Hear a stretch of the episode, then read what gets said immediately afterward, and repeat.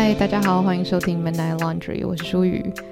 真的有点小久不见，就是平常我大概都是每一周更新嘛，但是我最近大概真的都是双周更，然后我的读书会也就是。比较没有在更新，虽然我不知道有没有人发现，不知道大家以前有没有在追过一些 YouTube，然后大家如果就是很久没更新的话呢，就是回归的时候都一定会跟大家说哦，对不起，我消失很久。然后其实有很多人在讲说，就是你根本也不用道歉啊，因为这个是一个怎么讲，就是你想上传就上传，那观众就是跟你是一个算是健康的友谊关系。但是在我自己开始做节目之后，你真的会。心里会有一点点，其实我觉得也不是歉疚，就是一种因为你很喜欢做这件事情，所以当你没有在你想要或是你应该要上传的时间，可能上传一集新的单集，或者是如果是 YouTuber 来说的话，可能是影片，就是你会真的会有一种不好意思，有点像是哦，我们约好了要一起吃下午茶，但是因为我太忙了，所以我没有出现的那种歉疚，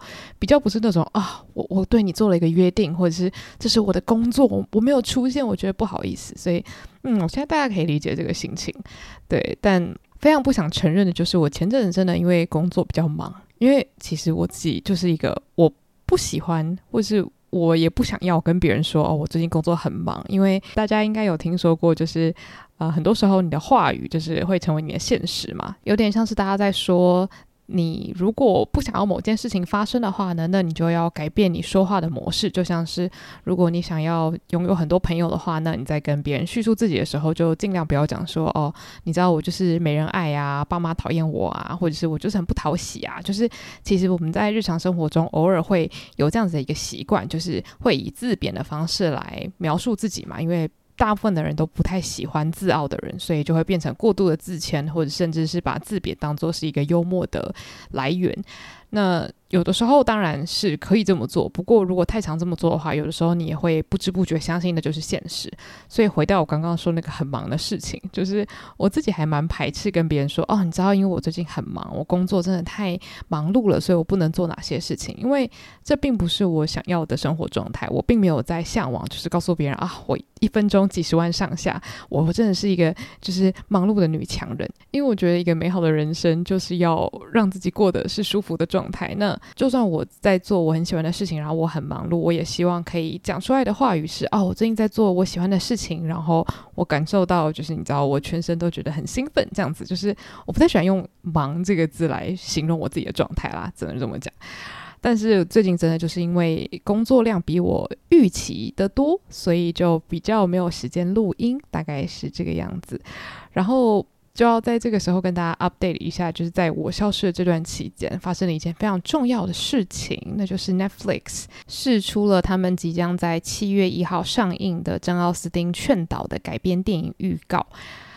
那我本身就是非常喜欢《劝导》这部作品嘛，我就是很爱珍奥斯汀啊。然后我最近也在做那个《劝导》的相关，算是读书会或是导读的单集嘛。目前做到是第二集，所以我当然就是非常兴奋，觉得说哇，这个真的是来的正好，这样时机正好。其实我就看了那个预告片之后，我就是有点小小的傻眼。我先说。嗯，我傻眼的地方在哪里？好了，就是在最一开始试出剧照的时候，其实就有很多人讲说，诶，他的那个服装好像有一点点，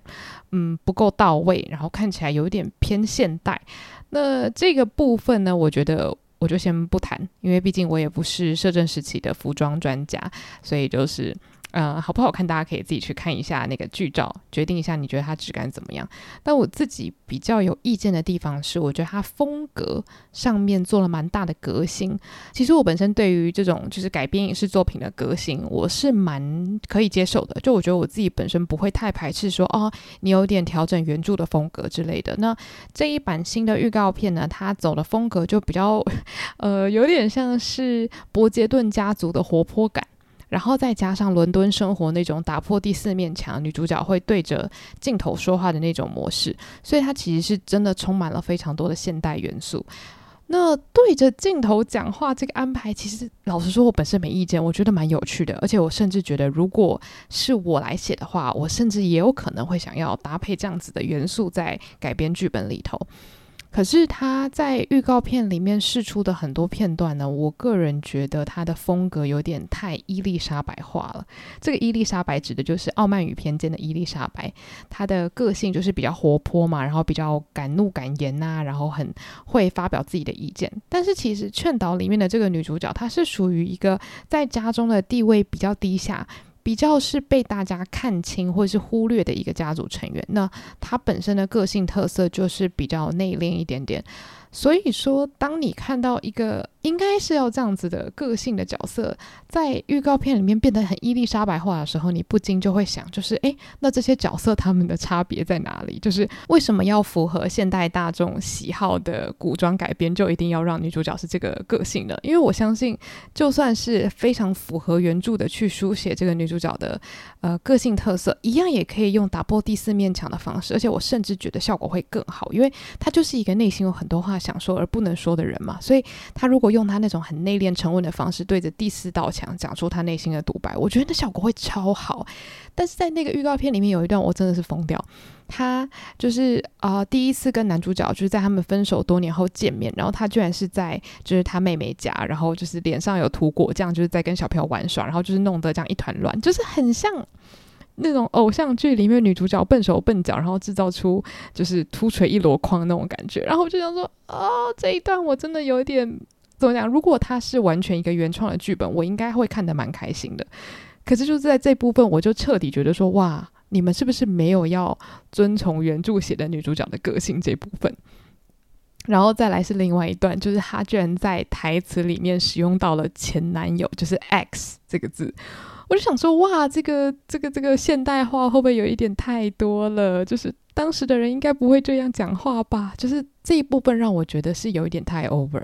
不过。我自己就是想说，好啦好啦，反正不管怎么样，我都一定会看，所以不如就往好的方面想，就是他们在选角上面也算是不看种族，然后台词上面也尽量进行非常现代化的改编。也许他们就是想说，我们要让另外一批没有在看真奥斯汀古装改编电影的人，也可以进到这个宇宙里面，然后进而可能看更多相关的作品之类的。我不知道编剧跟制作团队有没有这样子的宏愿，但是我希望是有的。然后我还是。是很期待，因为毕竟其实我蛮喜欢女主角达科塔强生的，就我觉得她很美，然后她有一个特殊的气质，这样子我也很好奇，就是说，呃，她呈现出来的整个故事会跟二零零七年的差在哪边？因为我个人就非常非常喜欢二零零七年的改编版本，所以到时候它真的上映了之后，就可以再做一集来跟大家讨论一下。那在这边我还要再加码提到一个，就是。之前呢，珍奥斯汀有一部小说有被改编成电影，那就是《曼斯菲尔德庄园》。那这部小说也不是非常的受到大众的欢迎，主要原因是因为女主角她的个性也是属于非常的内敛，然后呃，表面上看起来可能就是有一种被压迫的感觉，所以你在读整个小说的时候会觉得好像有点闷闷的，好像这个女生怎么有什么想法都不讲，但是其实一切都很合理啦，就是如果大家了解整个剧情的话，但是呢，在呃，改编电影里面呢，她的个性也是非常的伊丽莎白化，就是整个女主角就是哇，超级有活力，然后整个看起来就是活蹦乱跳的。那对当时看电影的我来说，其实我觉得很好看，就是完全不去想她的原著小说怎么写的话，我还是蛮享受的。不过，就是当你回过头来去反刍的话，你就会觉得哇，其实那部片可以说是除了标题跟剧情骨干是跟原著一样的之外，其实很多角色之间的互动或者是个性都有做极大的改变。那我相信这也有可能是因为制作团队担心大家会没有办法原汁原味的消化这样的故事。不过当时我其实也算看得蛮开心，然后因为我非常喜欢男主角就是 Johnny Lee Miller 所饰演的爱德华，就我非常喜欢那个演员这样子，所以搞不好我也会因为就是他们呈现得很讨喜，我也进而喜欢上了这个改编。不过就是先跟大家分享一下我看。看这个预告片，我真的内心非常澎湃，有很多很多的想法。也欢迎真奥斯汀迷可以来跟我分享你们的看后感，这样子。好，那今天的主题呢，我觉得真的是非常非常的有趣，因为它可以说是结合了我最近看的一部音乐剧，然后还有我最近经历到的一件，就是真的是真真切切发生在我自己生活中的事情。那我最近看的这个音乐剧呢，就是我前天去思思南村的剧场看的，叫做《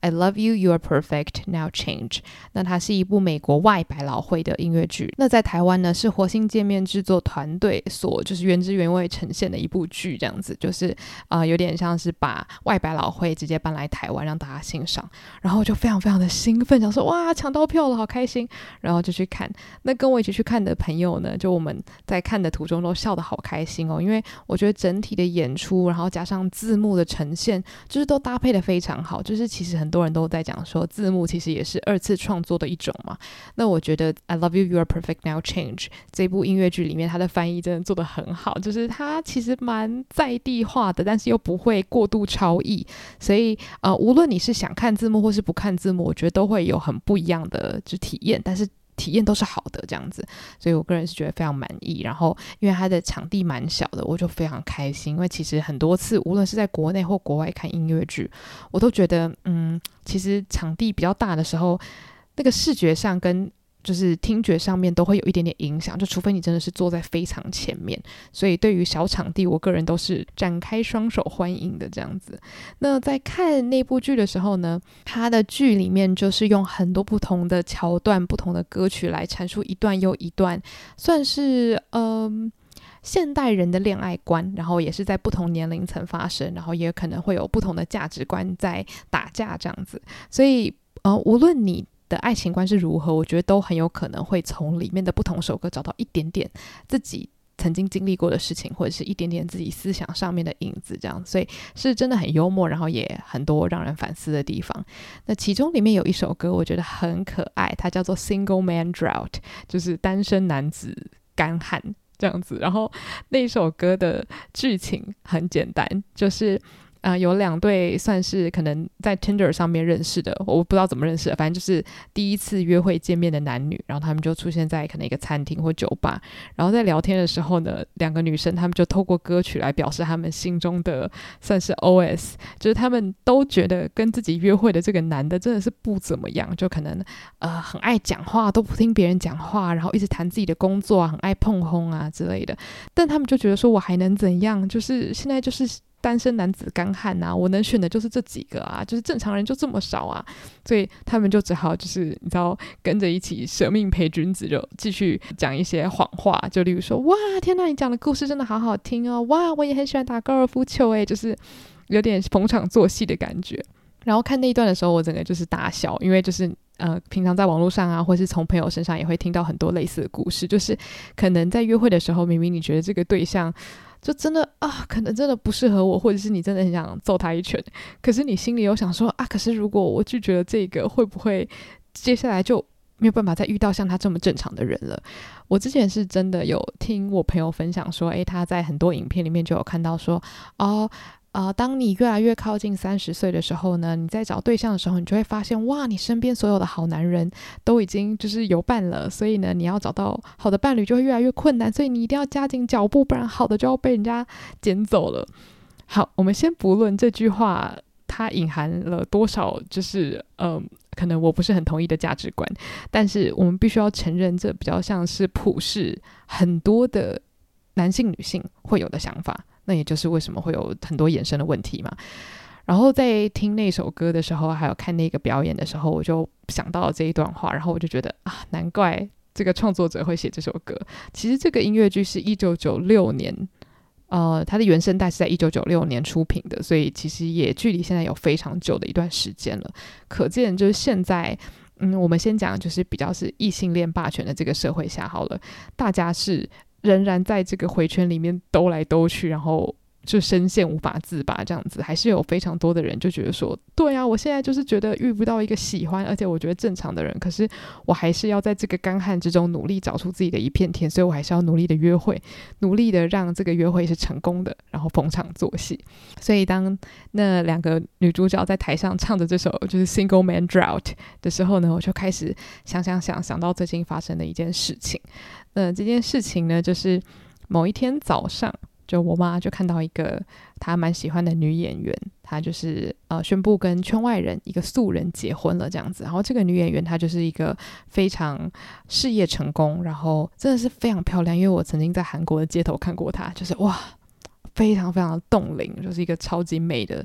艺人这样子。然后我妈就很开心啊，她就说哇，她结婚了，超替她开心的。然后我当下的第一个反应，我就跟她讲说，诶，可是。为什么你要这么激动啊？就是他在还没有结婚之前，本来就是一个过得很好的人呐、你干嘛要因为他就是进入了婚姻关系就欢欣鼓舞啊？那你为什么不为他之前成功的单身人生就欢欣鼓舞呢？然后我妈就说：“哦，没有啊，就只是看到他结婚很开心，就这样，也也没有什么特别的意思啊。”然后那时候我爸就在客厅看电视，然后他就说：“没有啊，为什么不能开心？结婚。”会办喜宴，那就是喜事啊！为什么我们不能为了喜事开心呢？当时就是在这个小小的对话里面，我就说：“好啦，好啦，可以啦。”这样子就也没有在吵架，我只是当下反应其实还蛮激动的。我就觉得他单身的时候很好啊，为什么单他单身的时候你没有为他开心？这样子，我当时就是突然有一个比较剧烈的反应。然后后来我爸就很开玩笑的就说：“没有啦，你要想为什么大家。”就是参加婚礼的时候会那么开心，因为通常就是结婚的人可能很多都会决定要生小孩。那生完小孩之后呢，他们就会怎么样？这些小孩就会就是缴健保，然后缴劳保。那这样我们的国家就有 就有足够的那个税金支持了。然后他就说，所以我们不应该开心吗？这样子，然后我就说啊，对，其实蛮合理的这样。然后过了几天吧，我就一直在思考这件事情，然后我就。在想，就是诶，当我看到我身边的人结婚的时候，我都会蛮开心的，因为毕竟是喜事嘛，人家会剖出来，当然也是因为他很开心，他想要人家一起就是分享这样子的喜悦。那当我看到爱情电影里面我喜欢的男女主角，他们最后无论是在一起或者是。步入礼堂，或是怎么样结为连理，我都会觉得很开心啊！而且甚至我自己超级喜欢看，就是什么育儿节目啊。然后我对于家庭的幻想也是永不间断啊！就我自己也非常喜欢，就是一个家庭和乐，然后跟小孩一起成长的感觉。就是这些东西都是我发自内心。就是会感到快乐的事情，就是当我看到别人拥有幸福的家庭的时候，当我看到一段美好的婚姻的时候，我的确是开心的，而且我自己也是一个很浪漫的人。但是为什么那一天我的反应会这么激烈呢？为什么我会觉得说好像为别人的婚姻喝彩或者感到兴奋，就是对我的一种，呃，也不是诋毁，但是就是会让我觉得突然很不舒服呢？我就突然回想到，就是嗯，在读一些文章的时候，我曾经有看到一段文章在写说，在每个呃，无论是争取自由或者是平权的运动之路上面呢，一定会有一段时期是呃，会有比较激进的一些言论，或是大家会走那种非常极端两派的争论这样子。那主要我们拿女权来说好了。就是因为在父权社会底下，女性或者是气质偏阴柔的人，一直都是处于一个被压迫的状态。所以，当你要去反抗某一个体制的时候，你必须要先从比较激进，就是比较多行动、比较多冲撞的方式去，先让这个体制知道说，OK。有人要来冲破这里喽，这里有一些我们想要改变的东西哟，然后再慢慢慢慢慢进到可能会是比较和平派的、比较缓慢的、比较隐性的，去慢慢让这个社会变成了一个平权的状态。所以我讲了这个是女性主义嘛，所以就像是女性主义有好几波的运动，所以就会有不同形式的抗争。那到现在当然会有一些比较激进的，但是跟之前比起来，可能那个形式是不太一样的。我那时候就突然回想到这件事情，我就觉得对我自己来说，我仍然觉得，就虽然我目前的认知是我是一个就是异性恋女性，然后我也很向往就是家庭啊，我也很喜欢小宝宝啊，我看到一对伴侣很和乐的时候，我也会打从内心的感到幸福。但是我知道，在这些想法的背后呢，有非常多的东西都还是在父权体制底下的，或者是在呃。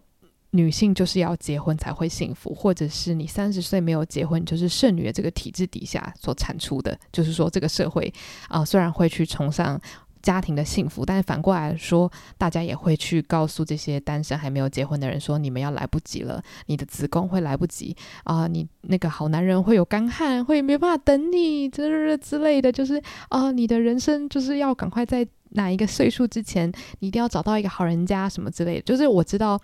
就算我喜欢爱，我喜欢啊、家庭，我喜欢圆满，我喜欢这些感受。但是我不能忽视的是，在这些美好的感受背后，仍然有非常多的恐惧跟非常多的父权在支配的这些想法。所以，当我看到别人在推崇婚姻的美好，或是当我看到别人在就讲说：“天哪，我我在遇到这个人之前，我真的觉得我我好寂寞，或者是我真的觉得一个人的日子真的，我我都不知道真正的自己在哪里。直到遇到这个人，我才知道哦，原来人生可以如此幸福的时候，我真的是下意识我会有一个很也不是防备，但是我就是有一种内心有一个小小的备战状态，我会觉得说：为什么？为什么？为什么？为什么？所以，也就是当一个非常无辜的 善良市民，A.K.A. 我妈，她在为一个她喜欢的明星结婚这个喜事而感到快乐的时候，我会突然觉得，为什么？为什么？为什么？为什么？为什么单身不值得被庆祝？但其实从头到尾也没有人说她单身不好，没有人不庆祝她单身，只是我会突然觉得说，我要去平衡这样子的。想法，我要去平衡大家对于婚姻的崇拜，大家对于婚姻的向往。我要去让我身边的人知道说，无论你是决定要单身，无论你是决定要结婚，或是有长期伴侣，还是开放式关系，还是怎样，你要有炮友，不是随便，只要你愿意为这样的感情状态负责，只要你愿意好好的对待你的关系，无论是跟别人还是跟自己，这样都是很好的状态。就其实我想要拥抱的意识形态就只是这样子，就是无论怎么样都好。但是偏偏在我的行为上面，我会有一个比较强的反弹，是因为我知道，当有一些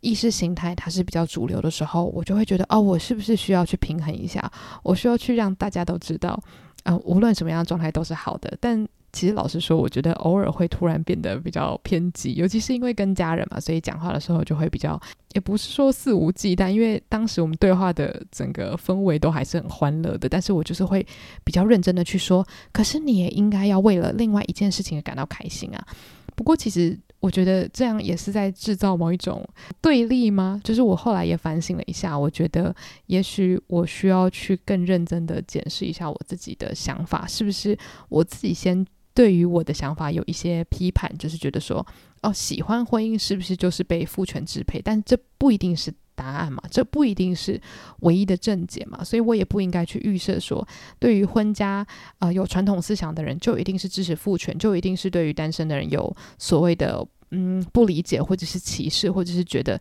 这些单身的人还可以 quote unquote 更好，或者是找到属于你的另一半。就我觉得这件事情搭配我在音乐剧里面看到那首歌，我觉得就让我整个串在一起。就我就觉得说，其实每个人的内心。可能都会经历过好几场的革命，所以就是在外面的革命可能在进行中的时候，其实你内心也会经历好几层的转变。因为毕竟在我从小到大整段成长过程当中，当然你有遇到很多啊拥有开放思想的人事物。但是呢，主要你的教育体系，或是你在媒体上面所接收到的讯息，都还是比较传统父权思想价值的。所以你说你要一时之间的就说好，我现在存活在一个全新的宇宙、全新的社会的时候，我觉得那个是我没有办法很有自信说出来的。就是谁知道呢？对不对？就是谁知道在潜意识的哪一个角落会藏着可能我过去从某一个电视剧接收到的讯息？那我觉得我现在经历过这一整串事件，我对于我现在的状态是比较舒服的。我觉得我开始会愿意接受，就是我的内心是有好几波革命的，而这件事情没有关系，我会一直改变我的想法，我会一直往前走，一直进步。就是我希望啦，我希望我是进步的状态。那我也希望说，当我在听到别人叙说他单身的生活，或者是他结婚的生活，或者是他找伴侣的生活的时候，我都不要再去预设说这些状态就代表他们的意识形态是平权、父权、女权什么权，就是不要去预设各种事情。那当然，我可以展开对话，但是在展开对话之前，我觉得要先告诉我自己一件事情，就是没有人是准备好要伤害你的。但是当然，我也会同时的去观察，就是这个环境跟我自己的价值观是如何碰撞的。只是我觉得，当我在跟一群让我感到安全的人说话的时候，那我要非常有意识的告诉自己说，没有人是来这边伤害你的。所以，当你在对话的时候，也就不要再去预设有任何人是从任何的意识形态出发。我们就是把这件事情当做一个很开放的话题，你可以分享你的，我分享我的。那如果我们愿意进行交流的话，那很好。那如果不愿意的话那，我们就。嗯，不合就散这样子，对。那其实最近那个直男行为研究社也是非常的盛行嘛。我也必须说，就是我在看那个社团的很多贴文的时候，我真的就觉得哇，我们是活在平行时空嘛。就是我觉得很大程度的原因是因为我自己身边几乎都是女生或者是男同志，所以。我我觉得对我来说，看到那些就是直男行为研究社里面的贴文的时候，我是震惊的，就是我我无法相信，就是说，在一般家庭的教育之下，为什么平平都是人，会有人得到这么不一样的讯息？为什么会有人认为就是两性关系会长成这个样子，或者是要跟人交朋友的时候要用这样子的方式去出手？对，前几天我才跟我弟讲到这件事情，我就问他说：“诶，你看了那个直男行为研究社，你有没有觉得很夸张？”然后他就说：“对啊，觉得很夸张，就是不懂为什么有人脸皮可以这么厚。”然后我就想说：“诶，对啊，就是我身边的直男也是觉得无法相信。那这些其他的就是直男行为研究社里面的这些直男们，他们到底都住在哪里啊？就是也许因为我自己是就是圈外人，就是我不是。”当时在经历这些就是直男骚扰的人，所以我会用一个比较远、比较第三者的方式去看整件事情。我当然第一反应都是 就是忍住不想要发现动，不想要骂人，然后就深吸一口气，想说也太恶也太恶了吧。然后在我平静下来之后，我第一个想法就是他们到底经历了什么？他们到底是看了什么东西？跟谁讲了什么话？才变成现在这个样子。当然，我不是说我要怪社会，或是怪他的同财圈，让他变成现在这样。因为很多时候我们在同一个环境长大，但是我们都长成不一样的样子，所以很多时候可能是自己的选择。但是我就是真心的在想，就是因为这不是个案嘛，既然都有直男行为研究社了，那当然就代表是有一群人拥有很类似的价值观。我就很好奇，就是说到底是在哪一个地方出错了？到底是在哪一个地方，让他们觉得要用这样的方式去跟人交流，会让他们感到由衷的快乐？他们的生活圈、他们的朋友圈子到底是长什么样子的？他平常到底是如何跟人交心的？就是我内心真的就是有十万个为什么。然后我就觉得这种事情真的不能想太多，因为当你想太多的时候，呃，可能你会有很多无解的问题，再是你会有非常多的愤怒。然后，当你愤怒的时候，其实你就没有办法很好的去分析事情。那当然，跟朋友讲也是 OK，但是其实跟朋友讲，有时候你们会一起得出更多的困惑。因为说实在，我自己经历到女性友谊，当然也会有很多所谓的女性友谊之间比较有毒的之情境，就是从小到大一定也会有什么排挤之类的，这当然不用讲。但是，我觉得总体来说，我经历到的女性友谊或是友谊啦，其实不只是女性。虽然我身边大多是阴性气质比较浓厚一点点，就是说这些友谊都让我发自内心的觉得说，就是人与人之间的相处，它是很复杂的。然后你可以从每个人身上得到很多不同的东西。像之前我就很常跟我朋友在讲，就是其实女生的友谊里面呢、啊，它有非常多复杂的情感。当然男生可能也有，我因为我自己是女生，所以我只能就我的。经验去分享，但是就是在呃交友的过程中，当你非常喜欢一位朋友的时候，其实你会经历到很多传统上大家会归类在爱情里面的一些呃心情，就例如说，你可能会真的很喜欢很喜欢这个朋友，然后想要好好的照顾他、呵护他、关心他。然后，或者是呃，把他照顾得无微不至啊，那甚至是会想要好好疼爱他，或者是当他发生了什么委屈的事情，你会想要为他打抱不平啊。那或者是当他跟别人开始建立起新的友谊的时候，你也会有比较强烈的占有欲啊，或者是觉得很失落，觉得哦，这段友谊原来只有对我来说这么珍贵吗？原来对你来说，我只是你众多朋友的之一嘛？之类，就是我相信很多女生在学生时期都一定会经历过很多这样的感觉。那长大之后，大家也许会经历到的是，可能比爱人更亲密的那种连接感，就是那种可以谈心的感受，或者是像家人一样的舒适感。就是说，其实我觉得在友谊里面，它是有非常多情感混杂的。有时候，甚至你会觉得这个友谊是搭配了亲情跟爱情的成分。所以我我觉得就是在友谊里面，其实就可以得到这么丰富的情感了。我觉得就是对我来说。为什么我对于我自己的感情状态，我没有任何的强求？就是我并没有觉得说我一定要单身，我一定要有伴侣，我一定要在找伴侣的过程。我知道很多人他是想想要爱情的，会努力去找的，可是那个人就不是我，所以我就是非常受不了。就是当别人嗯、大家不太会对我说教啦，因为可能大家觉得就是。我没救了，但就是我身边有很多朋友，可能就是会被讲说啊，你应该要去找伴侣呀，你应该要动起来啊。我真的都会很想要叫他们闭嘴，因为我都会觉得，我知道我朋友是真心的对自己的状况感到舒适，而且他们真心的很喜欢自己。我就觉得其他人不要在那边给我说嘴，你们都给我就是回家关紧闭，就觉得很受不了，所以我就会。觉得说，因为我的朋友们，他们也在友谊中，或者是家人关系，或者是同事，或者是同伴情谊当中，经历到了很丰富的滋养，所以他们无论是单身或者是有伴侣，对他们来说都是最好的状态。当下的自己就是最好的自己，所以没有所谓的我一定要找到某一个人来完成我，或者找到另外一个人来爱我。我自己就可以爱我自己，我超爱我自己的好吗？就这不是一个自恋，就是一种发自内心的接受吧。所以我就会觉得说，我很想知道，啊、呃，男性的情谊之中是不是也可以经历到这样子的感觉？那是不是当你在友谊跟家人或是同伴之间有这样子的连接之后，你对于呃，另外一半的追求会有一些不一样的想法，你在找的会不会是一种更深层的连接？而且它不是一种强求性的，就是我今天做了某一件事情，你就要跟我在一起，你就要回报你的爱给我，因为你跟你朋友交流也不是这样吧？今天我帮你买一杯饮料，你就一定要跟我打一场球；今天我帮你就是跑个腿，你就一定要陪我聊天三小时，就是。朋友的友谊应该也不是这样子建立的，对吧？所以爱情应该也不是建立在我对你做了 A，你就要回报给我 B，或是我爱你就一定要爱我。拜托，我觉得 哪有这么奇怪的事情啊？对，所以前面想要讲音乐剧，中间讲到了对于那个 父权社会的一些想法，最后居然带到了直男行为研究社。但总之，这些东西都是最近萦绕在我脑海里的一些想法。